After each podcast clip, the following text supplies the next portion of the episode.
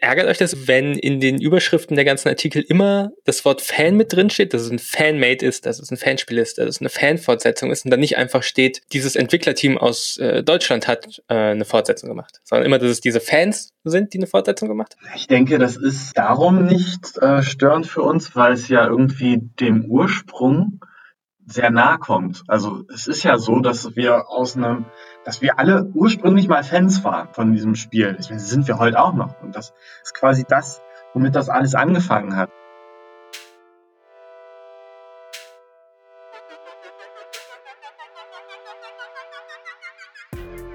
Eines der Ziele dieses Podcasts ist es, einen Blick hinter die Kulissen der Spieleentwicklung zu werfen den Vorhang etwas zu lüften und dem Publikum einen Blick hinter die Bühne zu ermöglichen.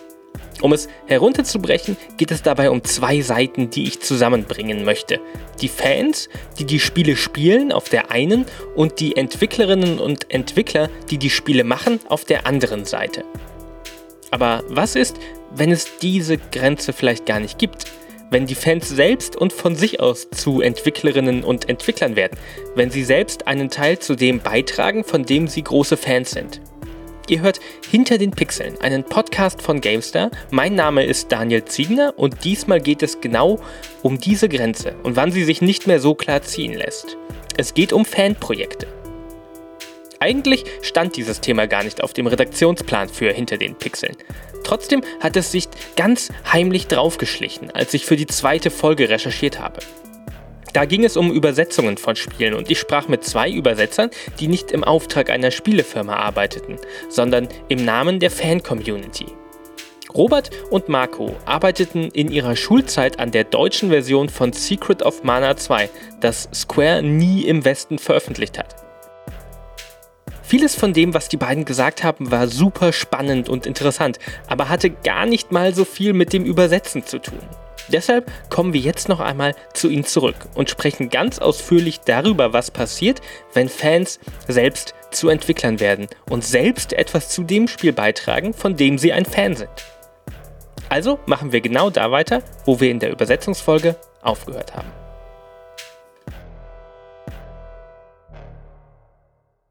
Ähm, mein Name ist Marco. Es geht hier um das Projekt Seiken Densetsu 3 in Deutschland, Europa wahrscheinlich besser bekannt unter dem Namen Secret of Mana 2. Ja, mein Name ist Robert, äh, aus Dortmund komme ich, bin 35 Jahre alt und irgendwann, ja, während des Abiturs, als wir 18 waren, hatten wir uns in den Kopf gesetzt, die deutsche Übersetzung zu dem Spiel durchzuhämmern. Wir haben im Jahr 2000 einen ersten deutschen Patch zu diesem Spiel veröffentlicht, der sogar bis heute noch weiter überarbeitet wird. Meine Rolle in dem Ganzen war die Projektleiterrolle und natürlich ähm, das, die Übersetzerrolle an der Stelle. Und über die Jahre hinweg habe ich noch kleinere Tools programmiert. Und ähm, ich habe mich in, größtenteils um die Technik und Tools gekümmert, äh, aber auch Texte geschrieben. Ich habe mal nachgeguckt. Also unser ursprünglicher Chat, den ich so als Projektanfang sehe, der war am 15.05.2000. Und den ersten Patch, den haben wir rausgebracht am 21. September. Also für die Textmenge und die Komplexität des ganzen Projekts, wir haben quasi unsere Sommerferien damals, damals äh, damit verbracht, dieses Spiel irgendwie zu übersetzen. Das war schon äh, sensationell. Wie kamt ihr damals dazu, während der Schule irgendwie so ein, so ein Riesenspiel zu übersetzen? Weil es geht. Damals war das Internet ja irgendwie zumindest neu und da konnte man Leute mit gleichen Interessen kennenlernen und da haben wir uns in der Kategorie Retro Gaming und Konsolenfans zusammengefunden. Also ihr, ihr, kennt euch quasi auch nur, oder ihr kanntet euch damals nur übers äh, Internet. Ursprünglich ja, genau. Wie kam es dann speziell zu dem Spiel und dass ihr speziell das gestartet habt? Weil das ist ja, ähm, das ist ja nichts, was man so am, am Nachmittag sich mal schnell zu verabredet, nehme ich an. Nee, wir haben andere Projekte vorher gemacht, teils zusammen oder auch in anderen Konstellationen, Extraktion von Grafiken und Textskripten und auch Übersetzungen. Und äh, ja, Secret of Mana 2 war ein gewisses Mysterium damals. Es war unheimlich gehypt, dadurch, dass es auch ja den meisten Personen, für die meisten Personen nicht wirklich spielbar war, wird das ja auch zu so einer verbotenen Frucht und interessiert immer mehr und mehr Leute. Es gab einen wahnsinnigen Hype, dieses Spiel endlich zu spielen. Ja, und letztendlich ist es dann der Arbeit von äh, Neil Corlett und seinen Übersetzern zu verdanken, dass sie da die Urfront eingerissen haben. Die Übersetzung aus dem Japanischen ins Englische zu dritt waren sie. Äh, Neil Corlett für die Technik, der spricht selber auch kein Japanisch und hatte zwei ja, japanische Übersetzerinnen. Ihr habt, ihr habt dann quasi die, ähm, die englische Version als Grundlage genommen und dann daraus das, die deutsche Übersetzung gemacht. Genau, wir sind selber nicht des Japanischen mächtig. Wir haben ja mit seiner nicht, wie würdest du das ausdrücken? Wir haben keine Unterstützung dafür unterhalten, erhalten. Er war mit seiner Arbeit ausreichend zufrieden. Marco und Robert waren nicht die ersten, die sich eine Version von Secret of Mana 2 wünschten, die sie selbst verstehen können und bauten für ihre deutsche Version auf der Arbeit anderer Projekte auf. Überhaupt, Community spielt eine wichtige Rolle. Dabei, wie sich die Mitarbeitenden an einer Fanübersetzung in Fanforen fanden, wie sich Informationen über das Spiel überhaupt erst weltweit verbreiten konnten und, äh, naja, auch für die Diskussion der Frage, wie das Spiel im Westen denn überhaupt heißen sollte, damit ungeübte Zungen wie ich nicht jedes Mal über den Namen Seiken Densetsu stolpern müssten. In der Tat ist es so, dass äh, Square Enix da von der Namensgebung sicherlich für etwas äh, Verwirrung gesorgt hat. Denn äh, hier in Europa das Spiel Secret of Mana, was äh, in Europa und Amerika unter dem Titel erschien, das hieß in Japan Seiken Densetsu 2. Das war schon der zweite Teil. Der erste Teil, Seiken Densetsu, erschien für den Game Boy. Das ist auch ähm, in Europa erschienen unter dem Titel Mystic Quest und in Amerika wiederum unter dem Titel Final Fantasy Adventure. Da ist sogar der Name Final Fantasy mit drin, also alles ein bisschen konfus. Und Seiken Setsu 3, das nur in Japan erschienen ist offiziell, das wäre vermutlich höchstwahrscheinlich als Secret of Mana 2 außerhalb Japans erschienen. Was heißt denn dann, wäre vermutlich erschienen? Wo, woher kommt denn dann der Name Secret of Mana 2? Kommt der von euch oder aus der, aus der Fan-Community? Definitiv aus der Fan-Community. Genau, wie richtig. Ich glaube, der war auch schon ja. in den Stein gemeißelt, noch bevor Neil die, die englische Übersetzung beigesteuert hat gerade bei den hartgesottenen äh, Segnen Setsu-Fans, die sind natürlich auch nicht ganz glücklich darüber, dass wir uns entschieden haben, äh, den Titel Secret of Mana 2 zu nehmen. Ähm, für die Gruppe haben wir aber auch einen Patch bereitgestellt, der sogar den Titel nochmal ändert in Segnen Setsu 3. Also selbst die Möglichkeit haben wir über einen Bonus-Patcher geschaffen. ich persönlich kann ganz gut mit Secret of Mana 2 leben. Ist es denn eine direkte Fortsetzung oder ist es ähnlich wie bei Final Fantasy, dass es so ja, auf eine Art sich ähneln, die in der Reihe aber eigentlich eigene Geschichten erzählen? Also Signature 3 ist in dem Sinne kein direkter Nachfolger oder Vorgänger. Die Geschichte spielt vor Secret of Mana, aber es ist quasi, ähm, es spielt natürlich äh, im, im, gleichen Universum, wenn man das so sagen darf, aber äh, es erzählt eine eigene Geschichte. Das Spiel ist ja 1995 als eines der allerletzten Titel für Super Nintendo erschienen. Da war der Super Nintendo eigentlich schon am Ende seines Lebenszyklus. Wahrscheinlich ist das auch der Grund, dass Squaresoft keine eigene englische und europäischen Übersetzungen herausgebracht hat, sondern nur noch Take Money and Run, das Spiel auf dem letzten Meter erschienen ließ. Es ist auch ein bisschen verbuggt, wenn man ehrlich ist. Aber dadurch, dass es eins der letzten Titel ist, merkt man halt, dass sehr viel Erfahrung mit dem System schon eingeflossen ist. Von daher ist es für die technischen Verhältnisse herausragend. Und das war gerade 1995, äh, wenn man da mal zurückblickt ist es eigentlich unglaublich. Äh, auch aus heutiger Sicht, was in diesem 4 Megabyte Spiel alles drin ist an Grafik, Musik, die Story, die unterschiedlichen Charaktere, die ähm, ganzen Mechanismen, die Gegner, die Zauber. Also das beeindruckt mich auch immer wieder. Und auch ansonsten haben sie sich relativ geschickt dabei angestellt, dadurch, dass sie bestimmte Elemente und Dialoge ausgetauscht haben, aus einer Storyline 3 gemacht haben. Ähm, je nachdem, welchen Charakter man im Spiel auswählt, das macht das Spiel auch so besonders, verläuft die Story unterschiedlich. Es gibt drei verschiedene Endgegner im Spiel und das war gerade 1995, äh, wenn man da mal zurückblickt, ist es eigentlich unglaublich, Ein anderes Spiel, das vielen bis heute gut in Erinnerung geblieben ist und für das man nie Japanisch verstehen können musste, hat zwar keine drei verschiedenen Endbosse, aber auch drei verschiedene spielbare Charaktere. Day of the Tentacle ist bis heute neben Monkey Island und Sam Max eines der kultigsten Point-and-Click-Adventures, die das Studio LucasArts in den 90ern veröffentlicht hat. Doch während von den anderen beiden sogar vor einigen Jahren noch neue Teile erschienen sind, gab es von Day of the Tentacle nie eine Fortsetzung. Weder unter einem anderen Namen noch auf Japanisch. Aber auch da gab es Fans, die sich mit dieser Situation nicht abfinden wollten. Dann fange ich doch mal ganz vorne an. Äh, könnt ihr euch vielleicht kurz einmal äh, vorstellen und sagen, was euer Projekt ist? Das ist immer, ich finde es immer schön, wenn in einem Podcast man die, die Namen direkt mit der Stimme verbinden kann.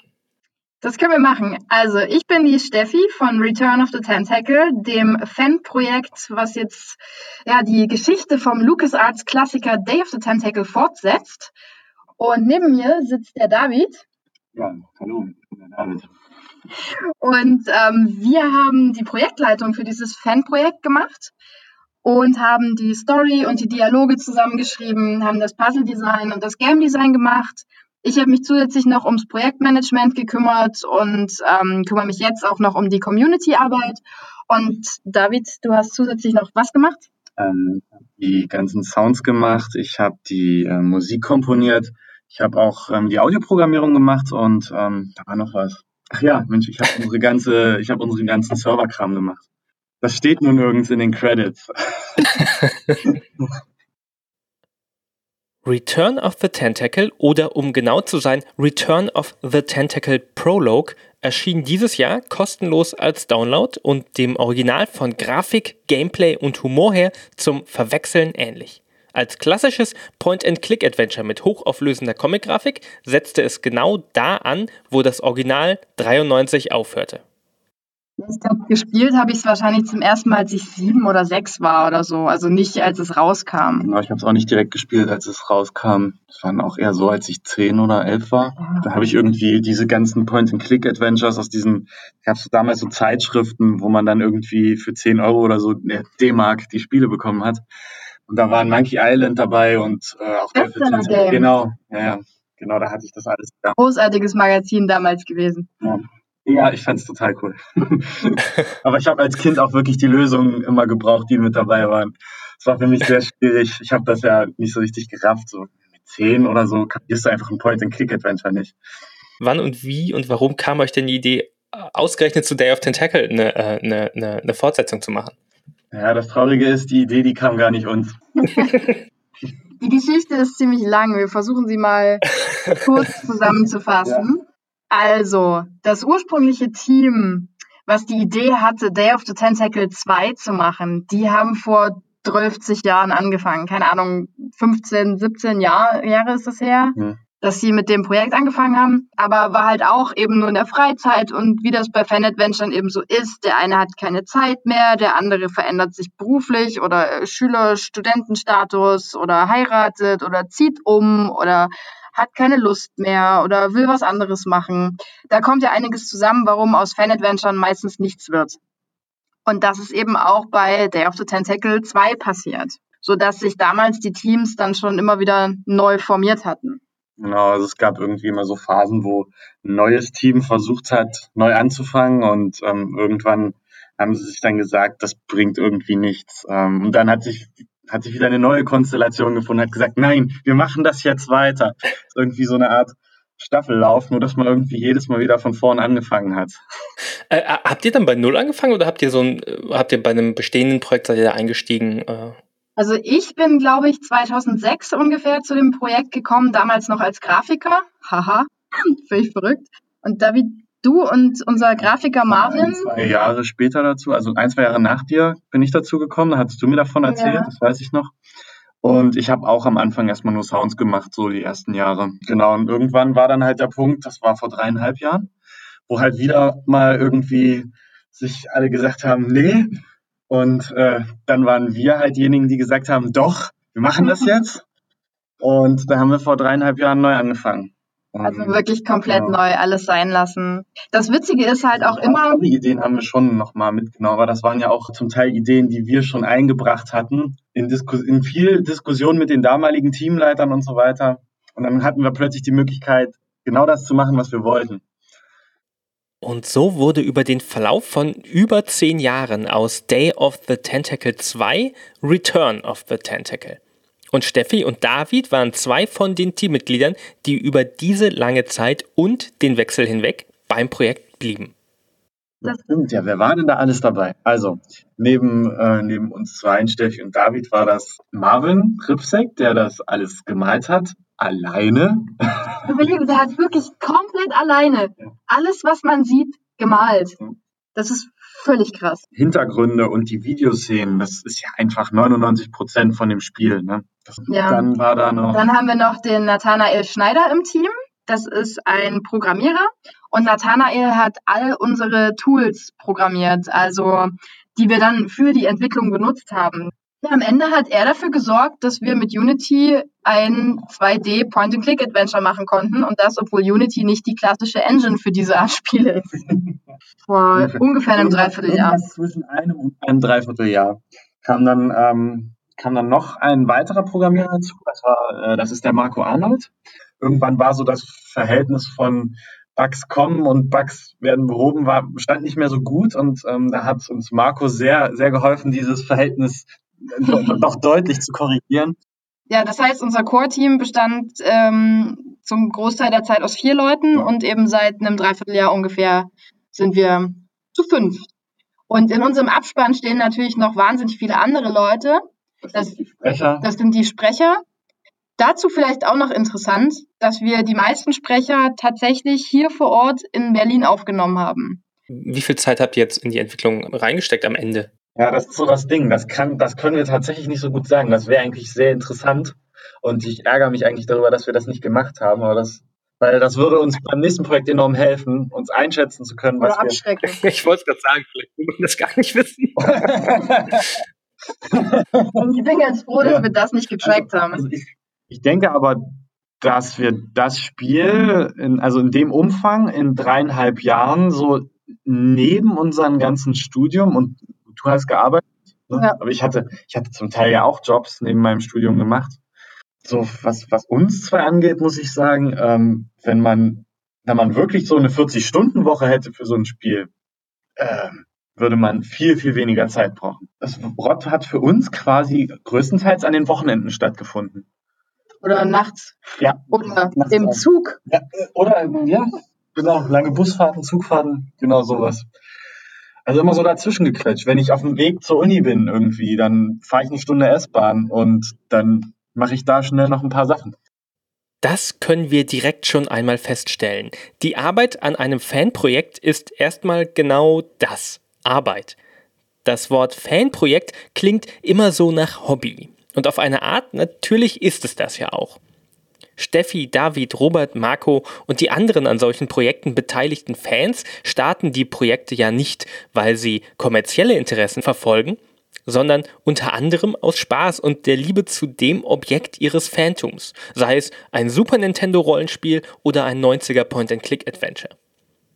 Aber in beiden Fällen fällt ein Wort schon früh bei der Beschreibung der Aufgabenverteilung, das Projektmanagement. Und während Musik machen, Story schreiben, Grafik gestalten definitiv nach Spaß und Hobby klingt, Projektmanagement tut das wirklich gar nicht. Das klingt einfach nur nach Arbeit. Zwölf Jahre. Soweit gehen die Anfänge von Return of the Tentacle, damals noch mit anderem Team und anderer Idee und anderer Engine zurück.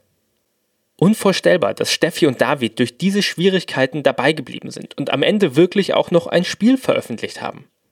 Ihnen ist aber wichtig zu betonen, dass die eigentliche Entwicklung von ihrem Return of the Tentacle nur ungefähr drei Jahre gebraucht hat. Ein weitaus üblicherer und übersichtlicherer Zeitraum für die Entwicklung eines vergleichbaren Indie-Spiels. Naja, und so ganz unvorstellbar ist diese Geschichte allerdings auch außerhalb von vermeintlich planlosen Fanprojekten dann nicht.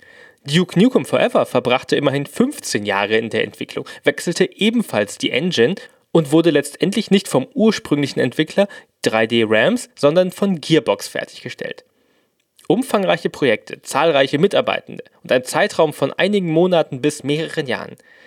Da muss eben jemand die Übersicht behalten, damit am Ende eine verständliche Übersetzung oder ein spielbares Spiel dabei rauskommt. Einfach so loslegen ist das eine und fertig werden etwas völlig anderes.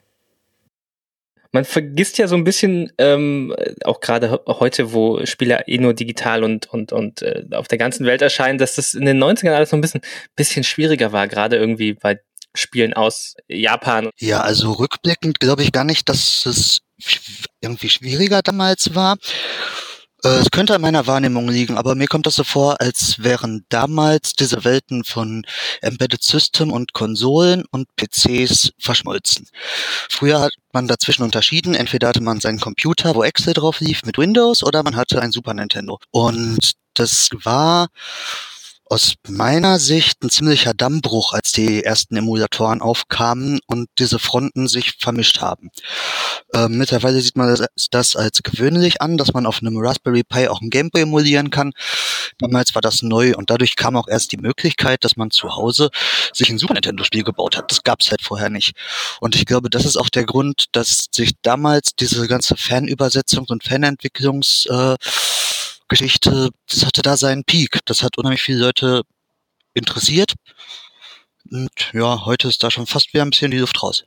Und ähm, zu den Anfängen, als wir begonnen haben, diese Übersetzung in Angriff zu nehmen, ähm, da hatten wir das Glück, dass äh, es eine französische Übersetzungsgruppe gab, Übrigens auch etwas ganz Tolles, was dieses Projekt mitbringt, dass verschiedene Leute, unterschiedliche Nationen da zusammenarbeiten, um etwas Tolles zu schaffen. Jedenfalls haben die es geschafft, dieses, äh, den Stand von Neil Collette zu hacken und haben uns da anfangs äh, sehr, sehr stark unterstützt. Später hat Robert sehr eng mit denen zusammengearbeitet und hat sogar die, die Tools, die Kompression sogar noch weiter optimiert und im Laufe der Jahre seine eigen, sein eigenes Toolset komplett auf unsere deutsche Übersetzung angepasst, was einfach sensationell ist. Aber diese Zusammenarbeit, das möchte ich einfach mal herausstellen, mit einer französischen Übersetzungsgruppe, das war äh, phänomenal damals. Das, das stimmt, das war damals unheimlich interessant zum einen.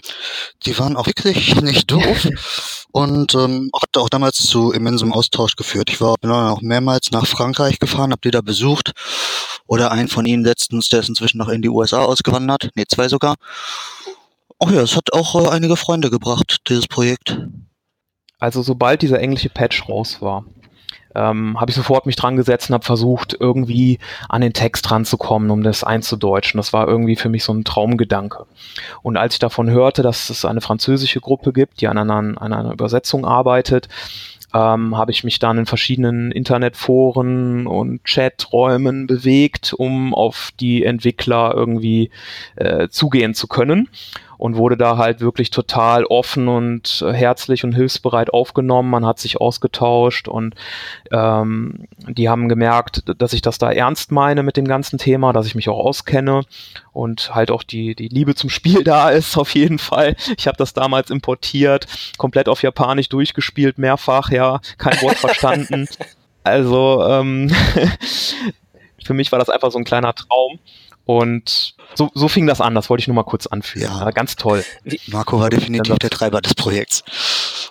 Wie, wie, groß ist denn die internationale Community um dieses Spiel speziell, wenn ihr jetzt sagt, es gibt in Amerika gab es dann dieses Übersetzerteam, es gibt in Frankreich Leute, mit denen ihr Kontakt hattet. Gibt es da wirklich so eine internationale Community? Es gibt einen ganzen Haufen Fans und auch noch weitere Übersetzungen des Spiels ins Spanische, ins Italienische, aber nicht eine Community, die irgendwo zentral aufgehängt wäre würde ich auch so unterschreiben. Da existiert auch ein Forum, wo viele Projekte äh, diskutiert werden. Da beteiligen sich viele Gruppen dann. Ähm, aber meistens ist es so, dass es entweder Einzelpersonen sind oder eigene Übersetzungsgruppen, die solche Projekte vollständig äh, in Eigenregie umsetzen. Äh, manchmal wendet man sich halt auch an andere Gruppen und schreibt die an, wenn man ein, ein Projekt äh, umsetzen möchte, was die schon mal übersetzt haben. Und ja, die Resonanz ist halt unterschiedlich. Manchmal unterstützen die, manchmal nicht. Und äh, ja.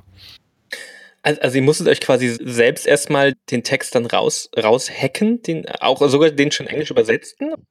Richtig, das mussten wir machen. Mit der zusätzlichen Erschwerung, dass die leider Text und Programmcode gemischt haben. Sie haben eine eigene Assembler-artige Sprache, die in die Dialoge gemischt sind, was auch eine furchtbare Fehlentscheidung von denen gewesen sein muss. Was war denn dann das Ergebnis, als ihr den Text dann, dann rausgeholt habt? Musstet ihr quasi so einzelne Abschnitte einzeln übersetzen oder konntet ihr schon den gesamten Text dann irgendwie da, da rausholen?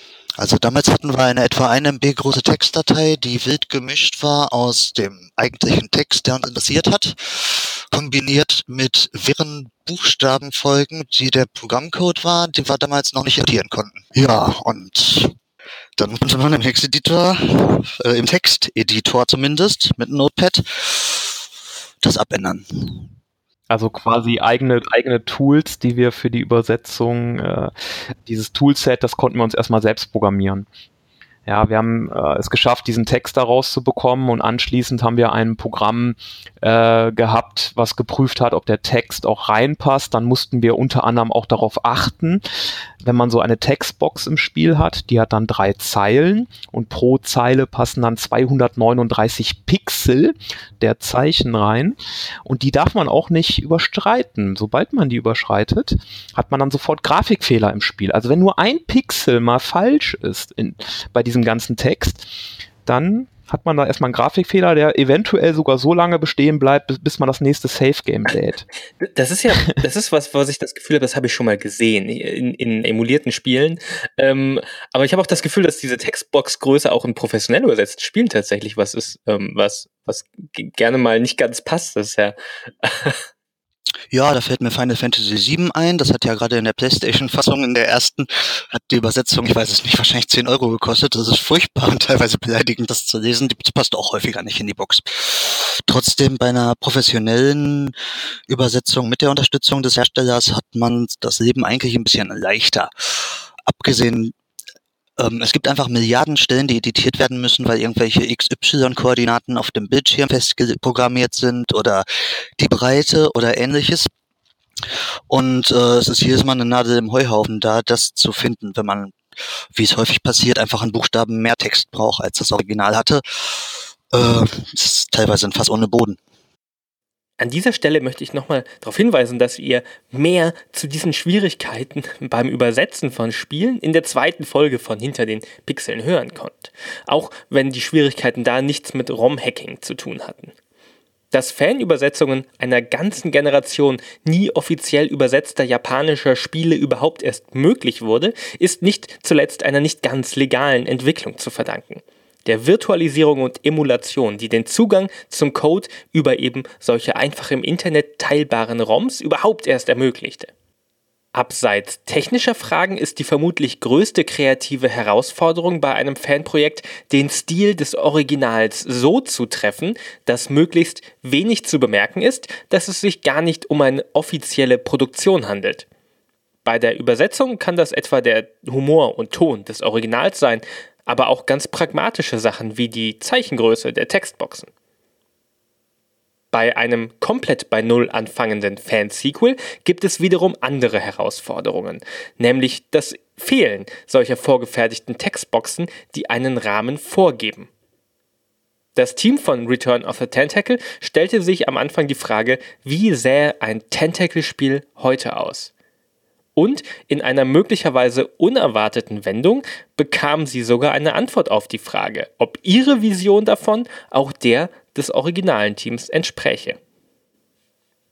Bei dem Look ähm, habe ich auch noch eine ganz konkrete Frage. Und zwar ähm, habt ihr jetzt ja den Look, den dann das HD-Remake irgendwann bekommen hat von, von Day of the Tentacle. Aber das wurde mhm. 2014 angekündigt, aber ihr wart schon ewig dabei. Wart ihr da schon auf diesem, diesem ähm, Look oder habt ihr den Look dann angepasst, damit es wie äh, näher am, an dem Remake ist? Oder wie, wie kam das so zusammen, als dann halt von Double Fine das eigene Remake quasi kam? Also dafür konnten wir ja nichts, dass, dass sie das plötzlich remastert haben. Äh, unser Look war dem sehr, sehr ähnlich. Hm. Also, ich glaube aber, das liegt, ich glaube, das liegt aber vor allem auch daran, dass ähm, Marvin die, die Originalhintergründe sehr ernst genommen hat. Und genau das gleiche hat ja Double Fine auch gemacht. Also ich glaube, wenn man die ähm, Hintergründe wirklich eins zu eins übereinander legt, dann würde man schon sehen, dass die anders sind. Ja. Aber ich glaube, es fällt dir nicht so, es fällt dir so im Bewusstsein nicht so direkt auf, weil beide sehr nah am Original sind. Genau, also Marvin hat im Gegensatz zu Double Fine nicht den Originalhintergrund genommen, den auf eine neue Größe gestretched und drüber gemalt. Also Marv hat tatsächlich von sich aus, aus, ja, mit den, mit den Vorlagen, die er hatte, dort die Räume neu erstellt. Ein interessantes Detail ist übrigens auch, dass unser Spiel ähm, auf 30 FPS läuft bei den Animationen. Dadurch sieht das Ganze wesentlich flüssiger aus als die ähm, 10 FPS, die Dot und Dot Remastered haben. Trotz oldschooligem Look läuft Return of the Tentacle also technisch top modern auf der Unity Engine und das auch noch mit höherer Framerate als das remasterte Original. Aber so gehört sich das ja eben auch für eine Fortsetzung. Bei der Frage der Engine dürfte allerdings allen nostalgischen Fans von LucasArts Adventures ein ganz bestimmter Name fehlen. Abseits von skalierenden High-Res-Vector-Cartoon-Grafiken und sanften Animationen in hoher Bildwiederholrate. Was, was das Scam-VM zum Beispiel auf die Beine gestellt hat, auf wie vielen Plattformen die da durch Scam zum Laufen bekommen haben, ist wirklich der Wahnsinn. Aber worauf du, worauf du anspielst, ist ja, ist ja klar, weil das, hat, das hatten uns auch mehrere gefragt. Ähm, so, warum habt ihr nicht irgendeine Engine von damals genommen? Ähm, dann könnte ich das jetzt nämlich auch auf meinem Raspberry Pi spielen und so weiter. Oder auf meiner Wii U. Oder auf meinem Toaster, ja. Eine Grenze ziehen. Also wenn wir den Anspruch haben, ein, ein Point-and-Click-Adventure in der heutigen Zeit mit dem heutigen Stand der Technik irgendwie zu machen, dann können wir einfach nicht so ein, so ein altes Baugerüst genau. nehmen. Genau, also das ist tatsächlich etwas, was von Anfang an für uns irgendwie feststand. Wir wollten kein richtiges Retro-Spiel machen. Wir wollten das Spiel fortsetzen, weil wir wollten nicht alles so eins zu eins übernehmen, wie das damals so war. Also wir Sonst hätten wir zum Beispiel auch das Verb-Interface auch übernehmen müssen und so weiter und so. Ähm, oder hätten gar nicht 4K gemacht, sondern wären auf 320 mal irgendwas geblieben. und, und, ich hätte dann natürlich auch nur MIDI-Musik gemacht. Ne? So, wir wollten schon, wir wollten schon so weitergehen damit. Hm. Was sind, sind eure Hintergründe? Was war euer Kenntnisstand übers Videospiele machen, als ihr angefangen habt und was, was macht ihr heute? Okay, also ich habe ähm, quasi die Zeit über während wir an dem Spiel gearbeitet haben, habe ich ähm, Sounddesign und Filmkomposition studiert. Und äh, so, weiß nicht, so die Stunden immer vorm Einschlafen habe ich noch so auf dem Handy irgendwelche Blogposts über Game Design und Writing und so äh, reingezogen. Das halt irgendwie ja jeden Abend über Jahre hinweg so irgendwie irgendwann, weiß nicht, das, das macht was mit einem. Also Ja, du, das, das fängt ja schon damit an, dass wenn du die Entscheidung triffst, selber ein Spiel zu entwickeln, dann gehst du mit allen Spielen, die du selber spielst, völlig anders um. Du analysierst nur noch. Du, wenn du nebenbei eben Bücher liest zum Thema Game Design vor allem, und dann machst du irgendein Spiel an, dann, dann machst du einen Save Point und lädst den wieder und spielst nochmal anders und lädst den wieder und machst das nochmal anders und du analysierst mhm. alles durch und lernst unfassbar viel dabei. Ich ja, weiß nicht, wie. Ich sogar immer, wenn ja. wir spielen, wie, wie krass ich immer beim Spielen dabei bin, das zu analysieren und immer Stopp drücke und dir wieder was Neues Das ist aber was anderes, wenn wir uns am Wochenende hinsetzen und einfach nur just for fun ja. mal irgendwas spielen. Ich habe Angst davor, wenn jetzt Red Dead Redemption 2 rauskommt und ich freue mich seit Jahren darauf und David eigentlich auch. Wenn wir sagen, wir spielen das jetzt und der permanent anhält und das gleiche macht wie bei Uncharted 4 und die irgendeinen Kameramodus die ganze Zeit bis in jeden letzten Winkel ausprobiert. Ah, wie soll es geht?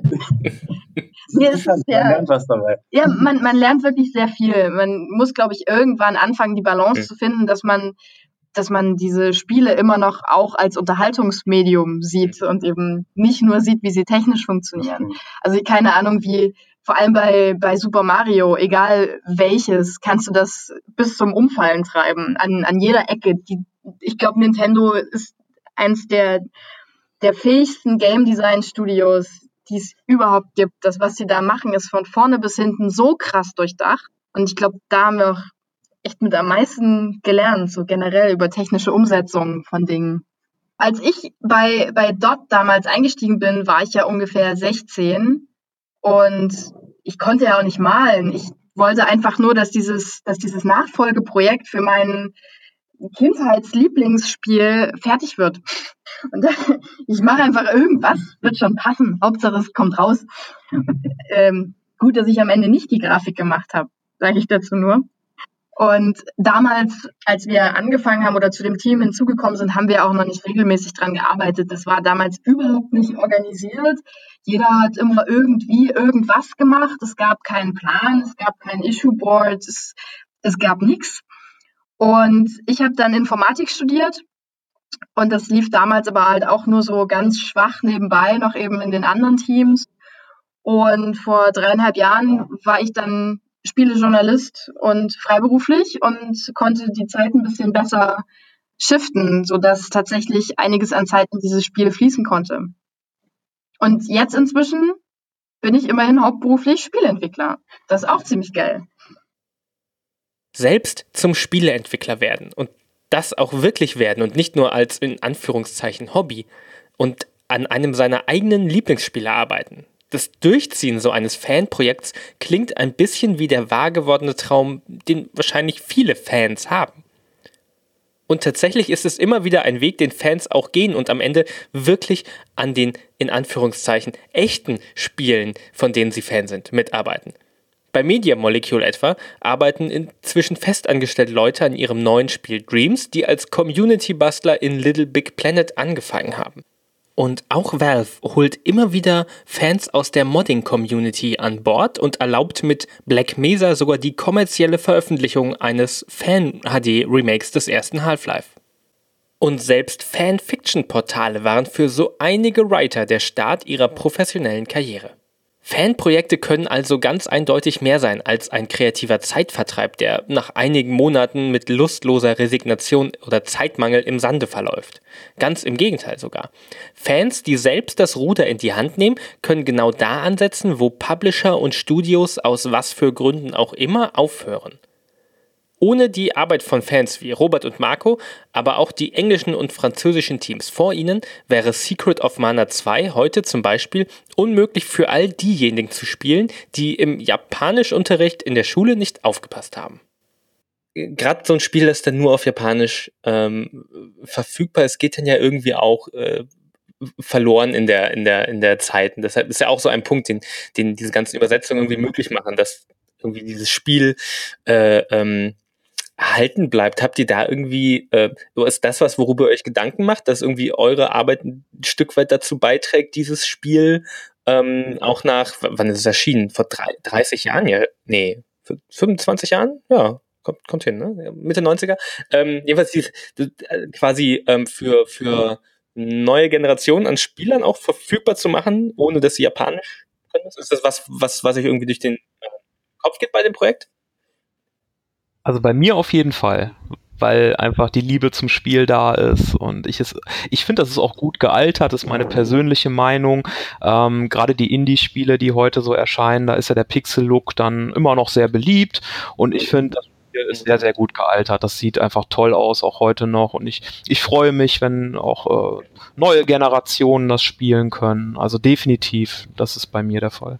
Ich habe damit gar nicht gerechnet, dass das Spiel so lange halten würde, als wir das damals gemacht haben, dass es noch heute seinen Fankreis hat.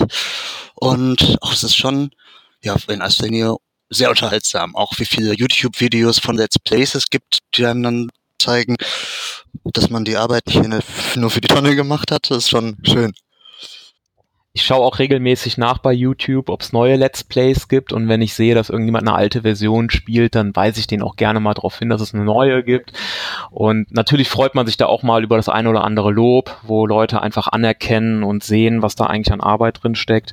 Äh, das spielt natürlich auch eine Rolle, ganz klar. Fühlt ihr so ein Stück weit ähm, euch selbst als Mitentwickler von dem Spiel? Nee würde ich auch nicht so sehen. Nicht als Mitentwickler, aber schon so ein bisschen als äh, fast offizieller Übersetzer. Um ein Spiel zu entwickeln, braucht man mehr als nur den Text. Da braucht man ja als erstes eine Idee und dann ein ganzes gute Grafikdesigner und Sounddesigner und so weiter und so fort. Wir hatten da doch einen sehr eingeschränkteren Teil, auf den wir uns konzentrieren konnten. Bescheiden sind sie ja, die Fans. Aber wie ist das eigentlich, wenn man da über Jahre hinweg, ob am Stück oder mit Unterbrechungen, an genau dem arbeitet, was man selbst so gerne mochte? wenn aus einem Zeitvertreib wie einem Videospiel ein so zeit- und arbeitsintensives Projekt wird? Kann man dann überhaupt noch ein Fan sein nach all dieser Zeit? In welcher Sprache spielt ihr, wenn ihr das Spiel heute spielt? Spielt ihr eure eigene Übersetzung? Also ich persönlich spiele es immer noch, äh, ich, ich spiele es auf Deutsch und ähm, spiele auch sehr viele Videospiele heute, aktuelle Spiele auf Deutsch und habe auch Spaß daran zu sehen, wie, wie äh, hochwertig die übersetzt sind. Das hat sich bei mir tatsächlich ein bisschen äh, geändert im Laufe der Jahre. Das Interesse ist bei mir schon gewachsen zu sehen, ähm, wie gut ist so eine deutsche Version eigentlich. Zum Beispiel. Ich persönlich spiele das Spiel gar nicht, denn das hängt mir so zum Hals raus wie kein zweites. Das ist unglaublich. Ich schon Aggressionen, wenn ich den Soundtrack höre. Ähm, es sind auf jeden Fall unterschiedliche Sachen. Wenn ich spielen wollte des Spiels wegen, würde ich es auf Englisch tun. Wenn ich es auf Deutsch tue, muss ich jede Zeile hinterfragen und nochmal kritisch drüber nachdenken. Und auch Steffi und David von Return of the Tentacle habe ich diese Frage gestellt. Äh, wie hat sich denn ähm, eure, äh, euer Blick auf das Original verändert jetzt nachdem, äh, wenn es, wenn er sich überhaupt verändert hat? Könnt ihr es überhaupt noch spielen, oder? Klar, dieses Spiel ist so gut gealtert. Ich weiß nicht, wenn man das heute anmacht, ist es immer noch geil, weil es einfach schräg ist. Es ist super verrückt und ich glaube, ich schätze das Spiel immer noch wahnsinnig für seinen Humor. Und ich bin super froh, dass wir wahnsinnig viele Zuschriften von Fans bekommen haben, die jetzt unser Spiel gespielt haben und die gesagt haben, hey, ihr habt das genau getroffen. Der Humor ist wie damals. Es ist, teilweise haben sie geschrieben, es ist wie aus einer Feder. Und das ist, glaube ich, die, die größte Ehre, die man dafür auch kriegen kann. Und ich könnte nicht sagen, dass mein Blick sich auf dieses Spiel tatsächlich verändert hat. Ähm, emotional würde ich sagen, hat sich das nicht groß verändert. Ich finde das nach wie vor toll, was LucasArts gemacht hat, bei Day of the Tentacle, aber auch bei Monkey Island und so weiter, diese ganzen Klassiker. Ähm, das, das ist bei mir immer noch ganz, ja, das ist ganz toll, was die gemacht haben. Ja. Ähm, habt, habt ihr denn, ähm, also ihr habt ja ganz gut ähm, durchaus eine, eine Berichterstattung bekommen. Ich habe vorhin gesehen, bei Kotaku war irgendwie auch ein Artikel, also auch ein bisschen englischsprachig. Ja, ähm, ja das fanden wir irgendwann auch gruselig, bevor das die Reihe hingeht. Plötzlich, plötzlich fahren wir Bus und es ist im Berliner Fenster. Wirklich? Es war in der U-Bahn. Weißt du? Du denkst dir nur so, was ist los? Da ist gerade auf diesem kleinen Monitor eine News über unser Spiel. Ja, ich meine, ich mein, wir, haben, wir haben irgendwie dreieinhalbtausend Fans auf Facebook gehabt und alles, was wir gemacht haben, war unser Spiel hochzuladen. Ja. Und das passiert dann plötzlich alles von alleine. Also das war, irgendwann waren wir echt sprachlos, was da alles passiert ist. Gronk hat das gespielt und Rocket Beans und das, also hat, ja, hätte ich alles nicht gedacht. 100.000 Mal wurde das kostenlose Fansequel Return of the Tentacle heruntergeladen. Zumindest war das der Stand, als ich vor einigen Wochen das Interview aufgezeichnet habe. Tatsächlich wurde dieser Meilenstein sogar live während des Gesprächs erreicht. Nicht schlecht für so ein Projekt, das man, wenn man es wollte, als kleines Hobbyding abtun könnte. Mit der Aufmerksamkeit und dem Erfolg kommt natürlich ein potenzielles anderes Problem ganz unvermeidbar zutage. Viele Firmen freuen sich zwar über engagierte Fans, aber bitte nicht zu viel. Nintendo etwa ist berüchtigt dafür, rechtliche Schritte gegen Fanprojekte und ROM-Archive anzudrohen, vor allem dann, wenn sie gerade selbst ein neues Spiel releasen wollen. Da hört die unkommerzielle Arbeit der Communities auf, ein gewollter Teil des Fandoms zu sein und steht der kommerziellen Arbeit mit zu viel Begeisterung plötzlich im Weg. Und bisher wurden wir noch nicht kontaktiert von jemandem, der möchte, dass wir damit aufhören. Aber ich meine, der Worst Case wäre dann halt auch, dass, dass Disney irgendwie sagt, ey, das geht gar nicht, was ihr da macht, hört sofort auf damit. Und dann können wir denen immer noch zeigen, wie die Fans reagiert haben und wie geil sie das finden und ob sich vielleicht doch mal jemand überlegen möchte, das fortzusetzen, ob das nur wir sind oder ob die das an, an Double Fine geben oder wer auch immer ähm, das machen könnte, wäre dann erstmal egal. Aber dass die eben sehen, Mensch, so viele Leute finden das geil. Aber wenn sie eben sagen, wir sollen damit aufhören, dann hören wir halt damit auf. Das ist bisher also noch nicht passiert. Zum Glück muss man als Fan ja sagen. Denn da es LucasArts mittlerweile gar nicht mehr gibt, ist wohl nicht mehr mit einer offiziellen Fortsetzung zu rechnen, falls man denn jemals damit hätte rechnen können. Eine Abmahnung würde also nur heißen, dass es dabei bleibt. Wenn Spielestudios, Rechteinhaber und Publisher den Fans nicht das geben, was sie unbedingt haben wollen, ja, dann müssen sie es eben selbst machen. Habt ihr mal jemals was Offizielles zurückgehört zu eurem Projekt? Niemals. Und bisher die Domain äh, secretofmana2.de ist auch noch nicht geblockt oder ich habe noch kein Schreiben bekommen. ja, es wäre das andere. Das eine ist irgendwie eine, eine lobende Anerkennung, aber das Wahrscheinlichere, was man wahrscheinlich befürchten muss, ist ja, ja eine, eine, eine Abmahnung oder so. Ja, die Hersteller sind da ja auch ein bisschen schizophren und haben auch gute Gründe, ihre Urheberrechte da zu beschützen. Andererseits wissen die auch, dass sie sich ins eigene Fleisch schneiden, wenn sie ihren treuesten Fans vor den Kopf stoßen. Von Squaresoft fällt mir nur eine Geschichte ein, die ich durch das Internet mitbekommen habe, dass Leute von Chrono Trigger eine komplette Neuentwicklung machen wollten, ein Remake. Es war ein Fanprojekt und sie haben einige Musikstücke und Videos rausgehauen, die einem als Fan des Spiels die Schuhe ausgezogen haben. Die wurden tatsächlich von Squaresoft gestoppt. Trotz der ganzen Arbeit, technischer und organisatorischer Strapazen, trotz der Gefahr auf Ärger mit dem Rechteinhaber, trotz der von vornherein ausgeschlossenen Aussicht auf finanziellen Erfolg, trotzdem gehen Fans immer wieder solche Projekte an. Ursprünglich teilte ich viele der im Internet verbreiteten Vorurteile gegenüber Fanprojekten. Irgendwie habe ich sie einfach nicht so richtig ernst genommen, wie zum Beispiel die Modding-Szene oder gar Indie-Entwicklung. Und Fan an sich hat ja auch irgendwie schon so einen negativen Beigeschmack. Es kommt ja immerhin vom Wort Fanatiker und das ist ja irgendwie jemand, der nicht so wirklich vernünftig handelt. Jetzt, nach ein paar längeren Gesprächen mit Fans, die solche Fanprojekte starten, fühle ich mich dafür fast ein bisschen schlecht. Ja, es stimmt. Anders als Modder oder Indies versuchen Fanprojekte zu etwas Bestehendem beizutragen, als etwas ganz Neues von sich aus zu erschaffen. Und zwar etwas, von dem sie denken, dass es fehlt. Man könnte sagen, dass solche Fanprojekte in einer perfekten Wunschwelt gar nicht nötig wären, weil all die Fortsetzungen zu geliebten Kultspielen und weltweite Übersetzungen schon längst existieren würden. Aber die Welt ist nicht gerecht und erst recht nicht perfekt. Also machen diese Fans eben weiterhin selbst ihre Wünsche wahr.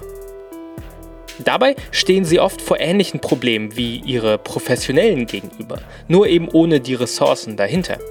Sie lösen ihre Probleme deshalb auch dadurch, dass sie Teil einer Fan-Community sind und machen das damit zu ihrer großen Stärke. Eine Sache, die in den Gesprächen mehrfach aufkam, war genau das. Das Anerkennen der Arbeit anderer. Denn Fanprojekte sind vielleicht sogar mehr noch als andere Spieleprojekte Gemeinschaftsanstrengungen. Und Steffi, Robert, David und Marco nannten alle von sich aus Namen von anderen, von denen, die nicht im Podcast vorkommen, von denen, die nicht im Podcast erwähnt werden, die ihnen über technische Hürden geholfen haben, die Vorarbeit geleistet haben, die ihnen vieles abgenommen hat, die kleine Teile beigetragen haben, die man im fertigen Produkt vielleicht gar nicht bemerken würde, wüsste man nicht, dass sie da sind. Und genau mit sowas rennen sie bei mir ja offene Türen ein. Denn genau um diese unsichtbaren Beiträge geht es ja in Hinter den Pixeln. Aber to be fair, ich habe mir natürlich zwei Projekte rausgepickt, die erfolgreich veröffentlicht wurden. Vielen Fanprojekten gelingt das nicht und erst recht nicht in dieser Qualität. Daher kommen auch viele der Vorurteile, die es über Fanprojekte gibt und die auch ich teilte. Ich habe irgendwie ähm, ähm letztens mal, als ich angefangen habe, mich, mich mit dem Thema zu befassen, so auf, auf Twitter gefragt irgendwie, äh, was, was so Vorurteile sind. Da kommen so Sachen wie ähm, Projekte, die niemals beendet werden oder ist nur gut gemeint, aber irgendwie nicht gut das Ergebnis dann und viel, zu viel Selbstvertrauen, ähm, aber zu wenig können. Irgendwie so diese, sind so diese Vorurteile gegen Fanprojekte. Und gibt es jetzt irgendwie, nachdem ihr jetzt wirklich lange äh, an einem gearbeitet habt und eins veröffentlicht habt, dass das ähm, wirklich keinem dieser Klischees äh, entspricht, gibt es irgend so ein, so ein, so ein bestimmtes äh, Klischee, das ihr irgendwie gerne äh, aus der Welt schaffen würdet, wenn ihr könntet, dass es bei Spielerinnen und Spielern gibt? Ähm, ich fange vielleicht mal an mit, ähm, mit Erfahrungen, die ich vor diesem Fan Adventure gesammelt habe. Ich habe, als ich so 15, 16 war, schon an Fan Adventures mitgearbeitet. Die haben aber alle einen ganz, ganz komischen Stand immer so gehabt. Also die sind irgendwie nie über die ersten zwei, drei Screens hinweggekommen. Ja. Ähm, da habe ich quasi schon so richtig gesehen, okay, es bedeutet, an so einem Fanprojekt zu arbeiten, eben einfach das enorm hohe Risiko, dass nach ein, zwei, drei Wochen die Luft raus ist und gar niemand mehr mitmacht und du für die Tonne gearbeitet hast. Dadurch, dass ich das schon zweimal erlebt hatte, bin ich auch so, also ich bin schon so ein kleines bisschen mit dieser Einstellung zuerst an Rot rangegangen, äh, damals noch Dot 2 und habe ja auch gesehen, wie es dann sag ich mal, wie wieder genau die gleichen Dinge passieren, die eben sonst auch bei jedem Fan-Adventure oder bei jedem Fanspiel passieren. Ähm, aber wahrscheinlich kam dann dadurch bei mir irgendwann so dieser, dieser Wunsch raus, nee, jetzt reicht, ich habe jetzt nicht nochmal hier für die Tonne gearbeitet, äh, ich mache das jetzt. Es ist jetzt nicht so ganz eine direkte Antwort darauf, ob es ein Klischee gibt, mit dem ich aufräumen wollen würde, aber ich habe irgendwie den Eindruck, dass das, dass das trotzdem dazugehört. Also es ist irgendwie, vielleicht sogar, dass ich diesem Klischee irgendwie trotzen wollte. Dass ich irgendwie nur sagen wollte, nein, es geht auch anders. Und das, und das mache ich jetzt. Ähm, das Schwierige an der Sache ist, dass wir die Vorurteile ja tatsächlich nicht ausräumen können, weil sie sind wahr. Dagegen kannst du nichts sagen. Also die, die meisten Fanprojekte sind bestimmt gut gemeint, aber weichen qualitativ dann vielleicht doch vom Original ab. Oder sie werden generell eben nicht fertig oder vorher verboten. Das gab es ja auch schon mehrfach. Die Frage ist also eher, warum haben wir es geschafft und warum erreichen wir mit der Qualität, die wir gemacht haben, so viele Fans und warum gefällt es denen? Irgendwie glaube ich, das, was, was am Anfang bei Dot 2 gefehlt hat, waren, war, war eine gute Planung. Und wenn du anfängst, eine gute Planung zu machen, die trotz, dass du niemals mit Deadlines arbeiten kannst, weil das im privaten Freizeitbereich einfach nicht möglich ist, weil jeder immer plötzlich irgendwas anderes hat, das wichtiger ist. Aber wenn du es schaffst, eine Planung darum herum zu stricken, dann kann das funktionieren, dass man trotzdem immer wieder regelmäßig zusammenkommt und sich selber einen neuen Push gibt und irgendwie niemand aufhört, am Projekt zu arbeiten. Und vor allem entsteht dadurch irgendwie so eine Dynamik. Denn es, es ist immer eine Interaktion da. Das ist eben nicht so, wie wir es damals hatten, dass man irgendjemandem im Team dann, keine Ahnung, was geschickt hat, was man gemacht hat und er hat das irgendwo abgelegt oder gespeichert und dann lag das da rum und wurde ewig nicht eingebaut. Ah ja. Ich habe sie doch per Skype geschickt und haben ja auch so Organisation und Struktur ist was, was viele unterschätzen. Aus Erfahrung kann ich da nur sagen, dass es vorher bei den Projekten definitiv so war, bei denen ich äh, gearbeitet habe und aus denen nichts geworden ist. Natürlich braucht jeder, jeder für sich, jeder, der an diesem Projekt arbeiten will, auch unfassbare Motivation und so diese, dieses eigene Vorankommen, dieses Wollen, diese Leidenschaft. Wenn du die nicht hast, dann wird das Fanprojekt auch nie fertig. Und da hatten wir tatsächlich auch mit unserem Team Glück. Also ich meine, wir waren ja zusammen mit Marvin und Nathanael vorher schon im Team. Als sich das dann quasi so neu formiert hat, sind wir vier übrig geblieben und konnten dann halt zusammen neu anfangen. Mit unseren Ideen, mit, mit unserer gemeinsamen Richtung, mit, ja, hm. ich glaube, das war es tatsächlich am Ende, dass wir alle in die gleiche Richtung geguckt haben. Ich kann mir aber gut vorstellen, dass viele von den Fehlern man einfach mal selber machen muss. Vielleicht also es, gibt, das. es gibt einfach, es gibt bestimmte Erfahrungen, die kann man irgendwie nicht beigebracht bekommen. Und man muss die irgendwie mal selber spüren.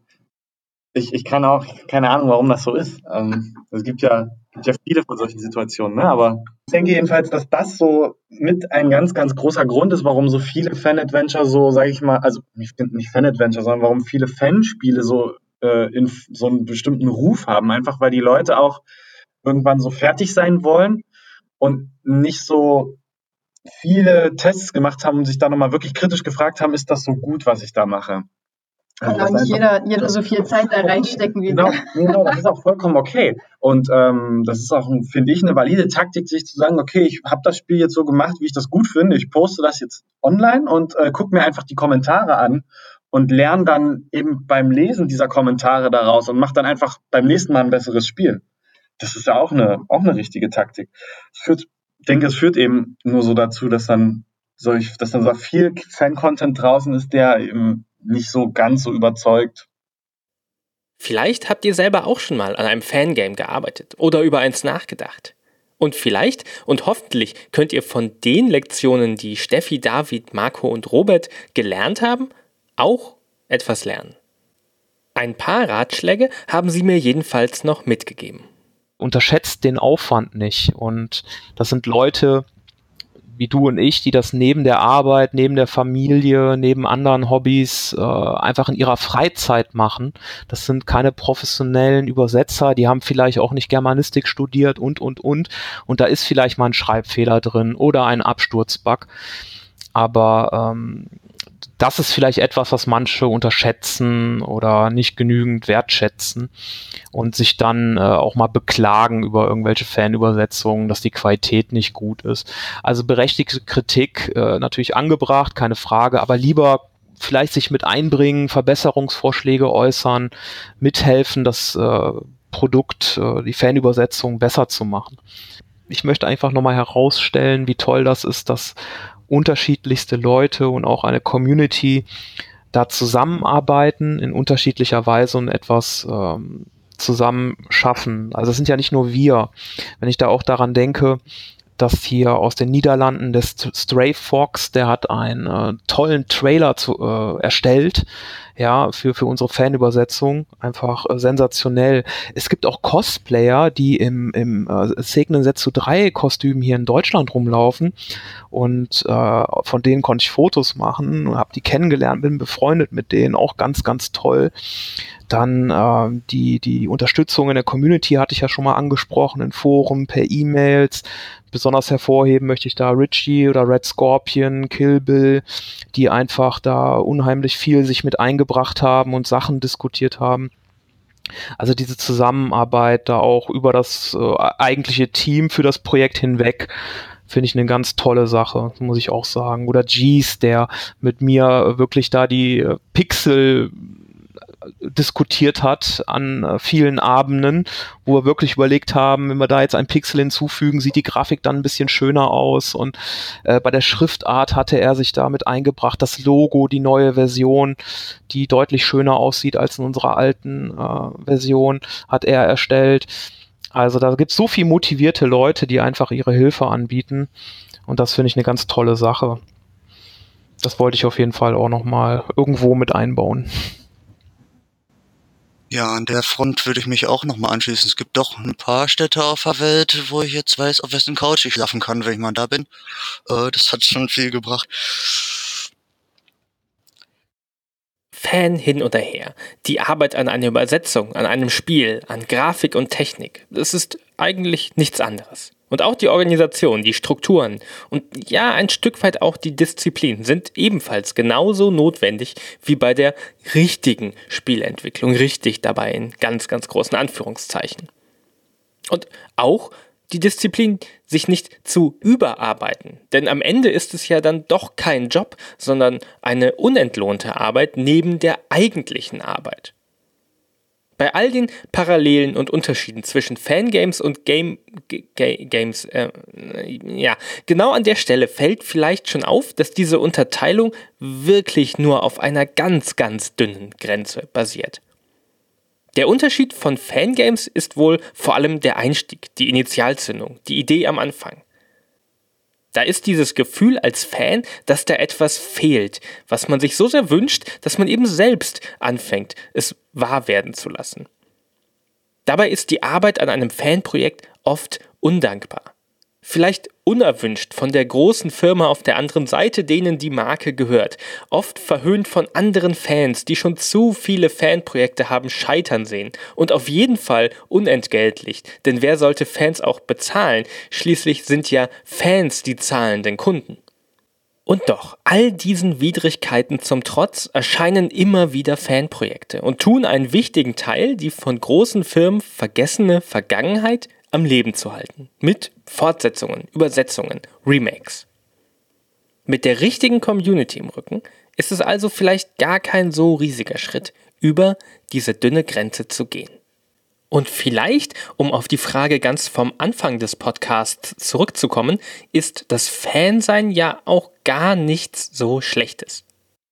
Wenn ich jetzt höre, wie, wie, wie, äh, wie lange ihr dran arbeitet, wie viel Mühe äh, ihr da macht, ärgert euch das irgendwie, wenn in den Überschriften der ganzen Artikel immer das Wort Fan mit drin steht und dann nicht einfach steht, dieses Entwicklerteam aus äh, Deutschland hat äh, eine Fortsetzung gemacht, sondern immer, dass es diese Fans sind, die eine Fortsetzung gemacht haben? Ich denke, das ist ähm, darum nicht äh, störend für uns, weil es ja irgendwie dem Ursprung sehr nahe kommt. Also es ist ja so, dass wir aus einem, dass wir alle ursprünglich mal Fans waren von diesem Spiel. Deswegen sind wir heute auch noch. Und das ist quasi das, womit das alles angefangen hat. Und darum finde ich das, also finde ich das, finde ich das komplett richtig, das so zu machen. Es ist auch sehr wichtig, dass das da drin steht, weil das eben die Wahrheit ist, weil wir mit diesem Projekt ja auch keine kommerziellen Absichten haben oder wir wollen ja auch nicht Disney gegen uns auflehnen, ja? Also wir wollen ja kein Konkurrenzprodukt oder sowas erschaffen. Wir haben es einfach aus Spaß in unserer Freizeit gemacht und dadurch ist es ein Fanprojekt. Ja.